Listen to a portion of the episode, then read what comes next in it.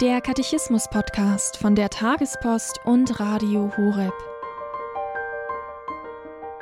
Wer ist Gott und wer ist der Mensch?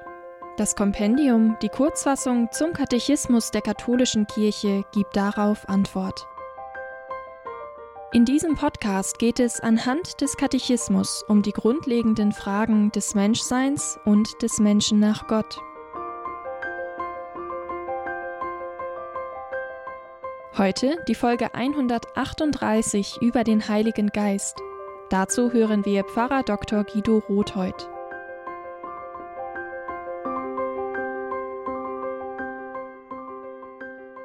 Liebe Hörerinnen und Hörer, die dritte Person der heiligsten Dreifaltigkeit, der Heilige Geist, der von Vater und Sohn zwar verschieden, aber nicht getrennt ist, hat uns in den letzten Nummern des Kompendiums des Katechismus der katholischen Kirche bereits beschäftigt. Wir hörten davon, dass er Person ist und wir hörten davon, dass eine Sendung von der Sendung des Sohnes untrennbar ist.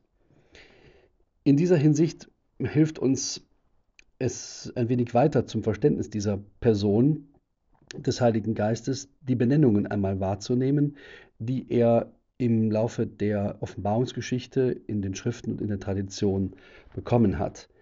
Heiliger Geist, dieser Name, mit dem wir Vater und Sohn in ihm verbinden und verherrlichen, bedeutet von seiner Wortbedeutung des hebräischen Wortes Ruach so etwas wie Hauch, Luft oder Wind.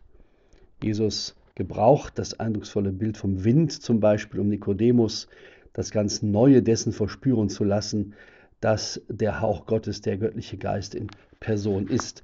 Wobei wir auch hier aufpassen müssen, dass wir nicht diesen Hauch als etwas empfinden, was die Folge eines anderen ist.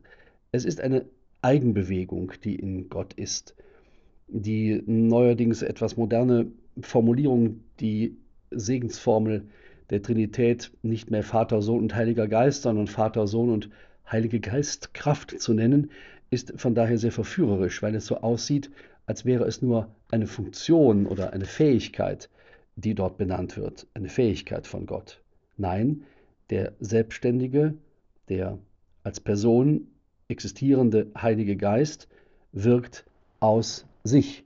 Und so nennt Jesus selbst ihn den Parakleten zum Beispiel, den Tröster oder Beistand oder den Geist der Wahrheit. Es ist derjenige, der aus sich tröstet und die Wahrheit bekundet und ist und der aus sich heraus die Menschen in die Lage versetzt, etwa Jesus Christus als den Sohn Gottes zu erkennen.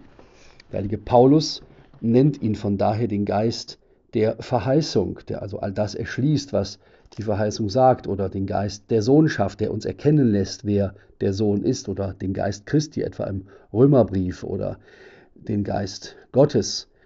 Der heilige Apostel Petrus nennt ihn den Geist der Herrlichkeit. Also immer ist dort bezeichnet eine Eigendynamik, eine selbstständige Handlungsweise dieses Parakleten, dieses Trösters, dieses Beistands, der uns nahe kommt und nicht bloß eine Eigenschaft. Wir könnten sagen, dieser und jeder Mensch besitzt eine besondere Stärke, eine körperliche Fähigkeit oder etwas, was eben ihn auszeichnet, aber das Ganze ist dann immer noch getrennt von ihm. Er ist auch unabhängig von dieser Fähigkeit ein Mensch, wogegen der Heilige Geist nicht nur eine Funktion Gottes ist, sondern eben eine Person, die mit den anderen Personen der heiligsten Dreifaltigkeit eine innige Einheit bildet. Insofern ist die Frage der Nummer 138 des Kompendiums des Katechismus der katholischen Kirche, welche Bezeichnung es für den Heiligen Geist gibt, sehr zielführend, denn in der Nachfrage und in der entsprechenden Antwort der Namen, die wir dem Heiligen Geist geben, sich aufs Neue zeigt, was er ist, nämlich die dritte Person der heiligsten Dreifaltigkeit.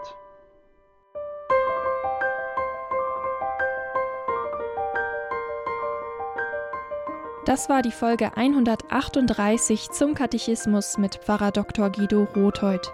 Hier beim Katechismus-Podcast von der Tagespost und Radio Horeb.